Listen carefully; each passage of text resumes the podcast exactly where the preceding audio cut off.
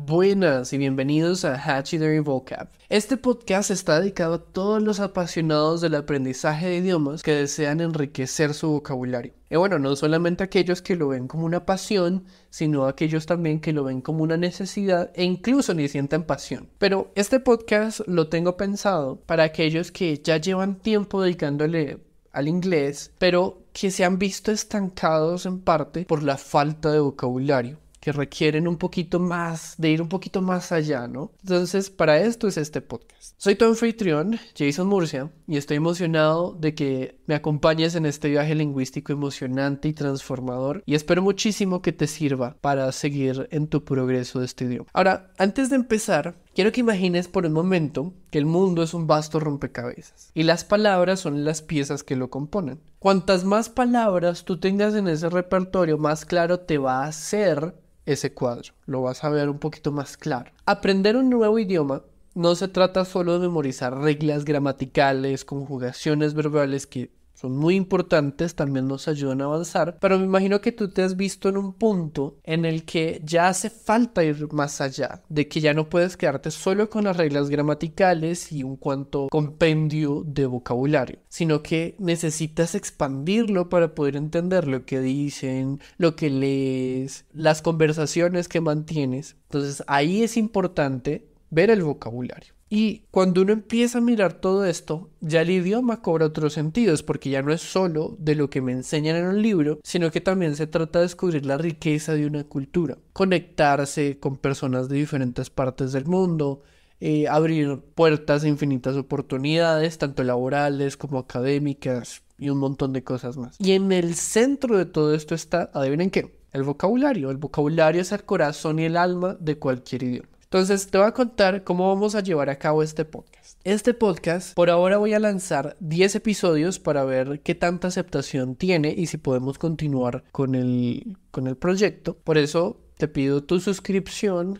que le des like y que me comentes en la caja de comentarios cómo te han parecido estas palabras que vamos a ver, qué palabras te gustaría ver en un futuro y también compártelo con quienes creas puede ser útil. Ahora sí, te comento cómo va a ser el podcast. El podcast va a tener tres secciones. La primera sección va a ser cinco palabras. Vamos a descubrir cinco palabras. Las vamos a ver en inglés porque ese es el objetivo. Si estás aquí es porque quieres expandir tu vocabulario en inglés. Entonces, la primera parte va a ser una explicación de las cinco palabras que vamos a ver en cuanto a su definición. Vamos a ver, si es posible, en algunos casos historias como para que puedas ver cómo se emplea ese vocabulario. Vamos a ver ejemplos en los que se emplea el vocabulario, la etimología de ser posible y bueno, varias cositas más. En la segunda sección vamos a ver una historia completa de más o menos 300, 400 palabras que nos va a ayudar a entender el uso concreto de estas palabras ya en acción en una historia. Y el tercer, la tercera sección va a ser en español, concretando aún más esas cinco palabras para que nos quede más claro. ¿Listo? Así va a ser como vamos a llevar de aquí eh, en adelante cada episodio. Espero que te guste y vamos a darle pues con nuestras primeras cinco palabras en inglés.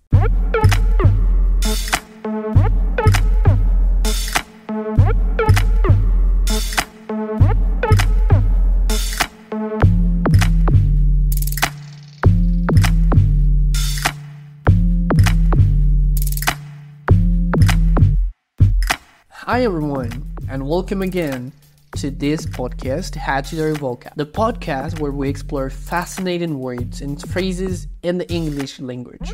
I'm your host, Jason Murcia, and today we have some delightful words and phrases lined up for you.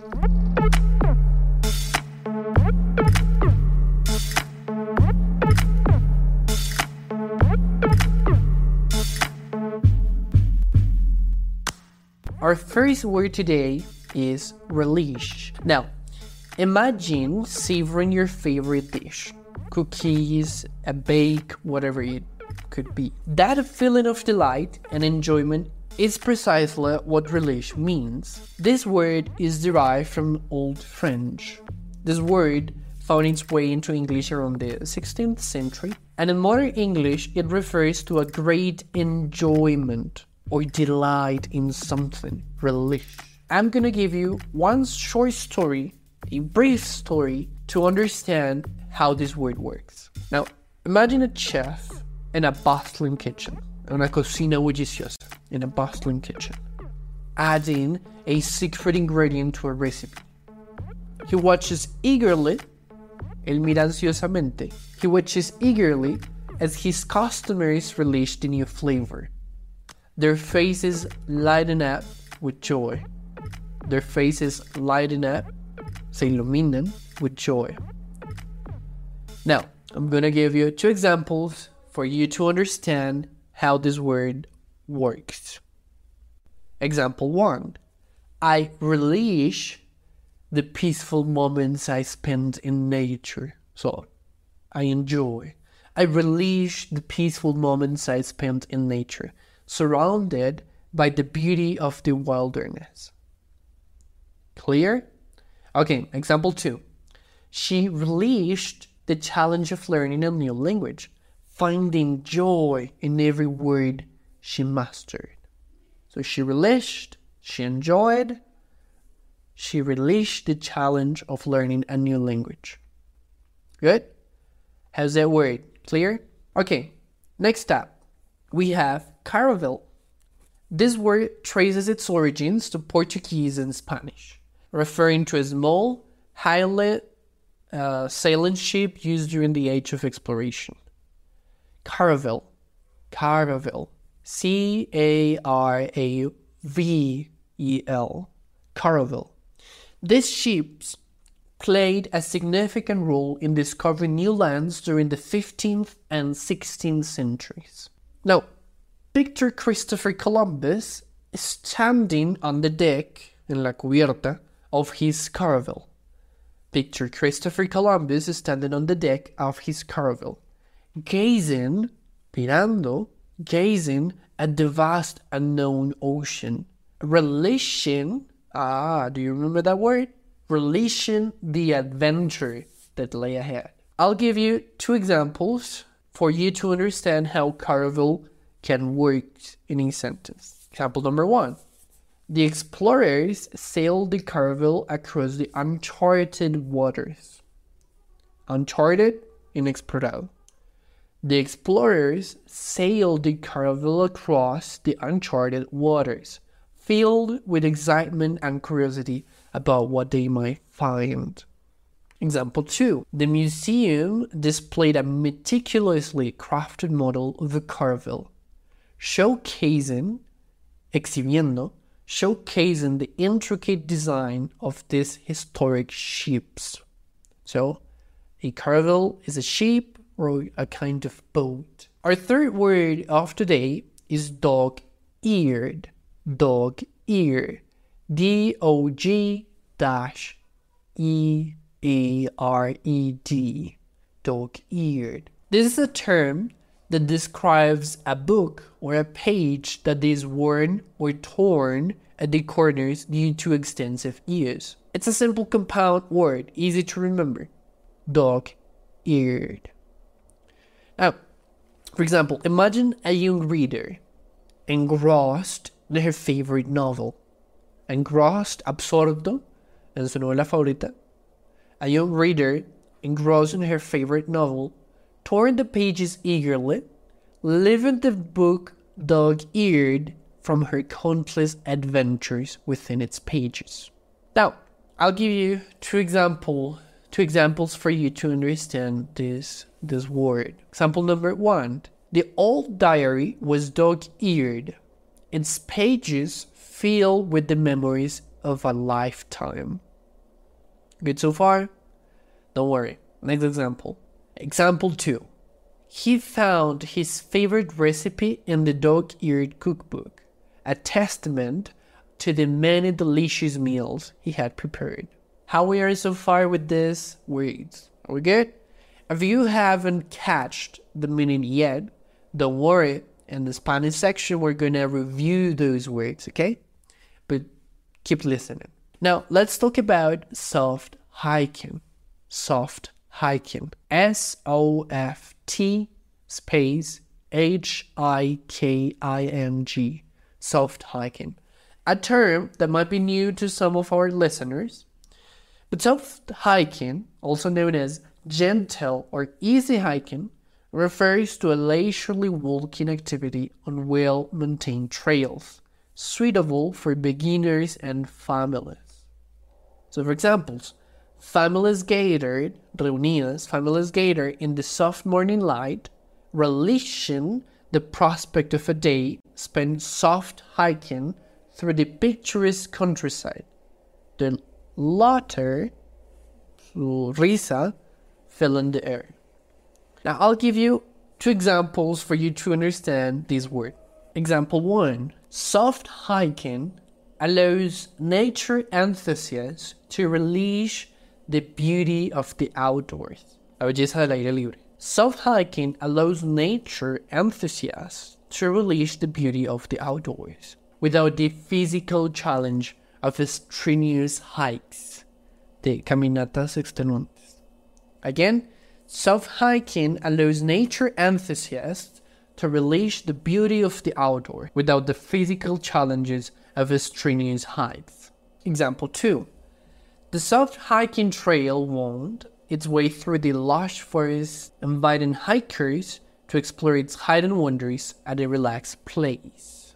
Lastly, let's explore the phrasal verb stick with. This phrasal verb means to remain loyal or faithful to someone or something, even in difficult times. It's a concept that embodies commitment and support. For example, in a heartwarming, en un reconfortable, eh, en un reconfortante tale, cuento, in a heartwarming tale, a young girl stuck, that's the past of stick with. In a heartwarming tale, a young girl stuck with her best friend, relishing the bond they share despite the challenges they face, proving that true friendships endure. Example 1 No matter what challenges come our way, we still we will stick with each other, supporting and uplifting one another through thick and thin.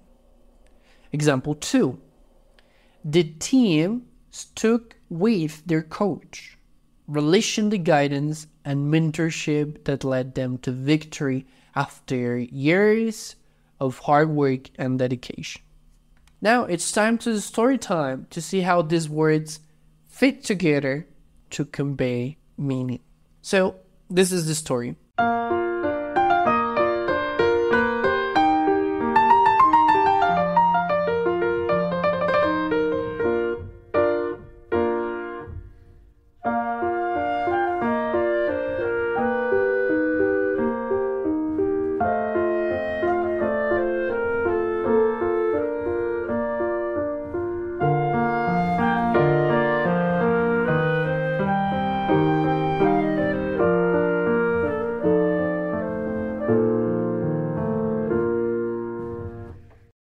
In a quiet seaside town, there lived a young girl named Lily, who loved exploring the old library filled with dog eared books.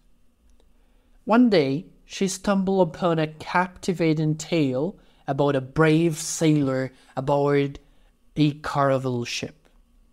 As Lily read, she imagined herself sailing, navegando, sailing the vast oceans soft hiking through unknown lands and discovering hidden treasures. Inspired by the, hist- by the story, Lily decided to embark on her own adventure. Armed with her dog eared map and a sense of curiosity, she set out on a soft hiking trail that wound through the dense forest surrounding her town. Along the way, she met a fellow explorer named Alex, who stuck with her through thick and thin.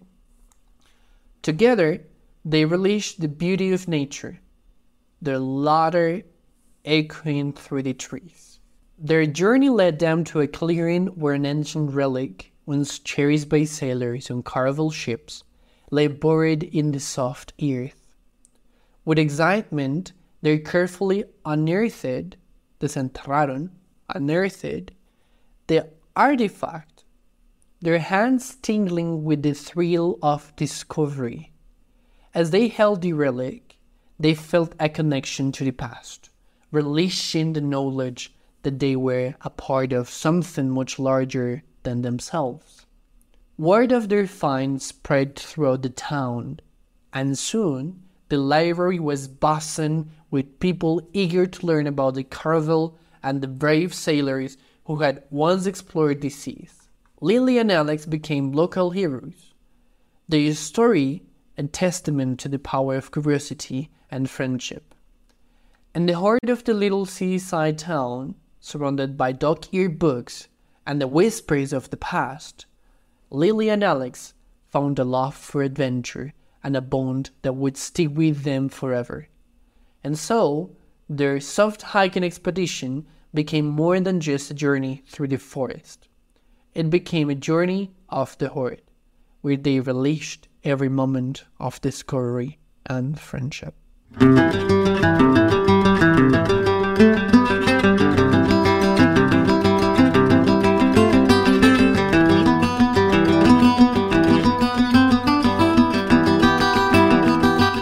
Muy bien, ¿qué tal? ¿Qué tal esa historia? ¿Qué tal ese vocabulario? Vamos a ahora entrar en nuestra sección en español. Entonces, en esta sección vamos a resumir las palabras y frases que aprendimos en el episodio de hoy, en Hachidori Boca. Estas explicaciones nos van a ayudar a entender mejor el vocabulario que vamos a explorar. Entonces, hoy vimos cinco palabras: relish, caravel, dog-eared, soft hiking, and stickway.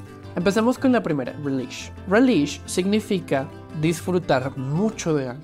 En español podríamos decir que es disfrutar intensamente de algo que nos gusta. Entonces es muy parecido a enjoy. Pero relish significa disfrutar mucho de algo.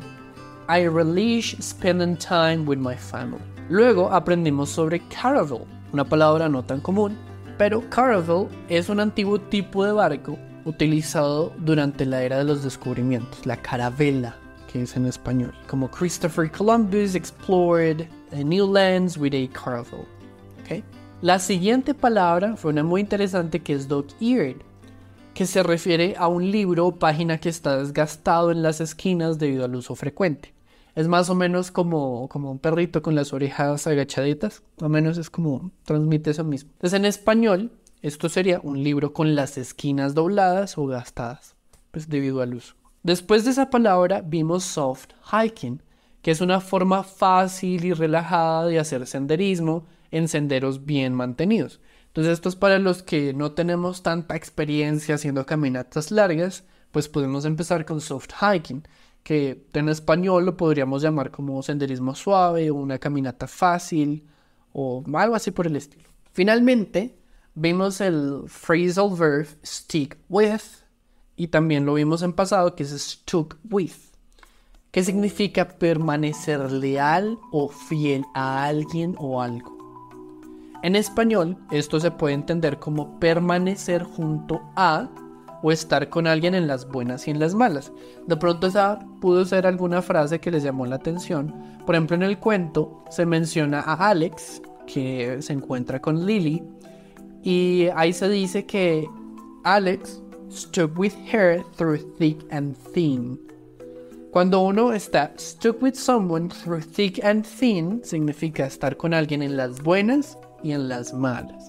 Through thick and thin. Entonces vemos otra palabra. Eh, otro, otro vocabulario más.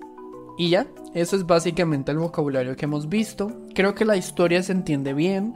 Déjenme saber en los comentarios cómo les pareció la historia. De 1 a 10, qué tanto entendieron la historia. Eh, qué vocabulario se llevan ustedes, aparte de los 5 que vimos hoy. Que es stick with, soft hiking, dog eared, caravel y relish. ¿Qué otro vocabulario se les quedó por ahí? Si les pareció mucho, no se preocupen. Céntrense solamente en estas 5 palabras. En la siguiente vamos a ver, en el siguiente episodio vamos a ver otras cinco palabras, pero los veremos la siguiente semana. Así que por ahora, comparte este podcast, reescúchalo muchas veces para que se te quede más claro el vocabulario, la historia también, y déjame en los comentarios todo lo que hayas aprendido. Dale like, suscríbete y comparte. Thank you so much for watching today's episode. Thank you for joining us. Until next time, happy learning.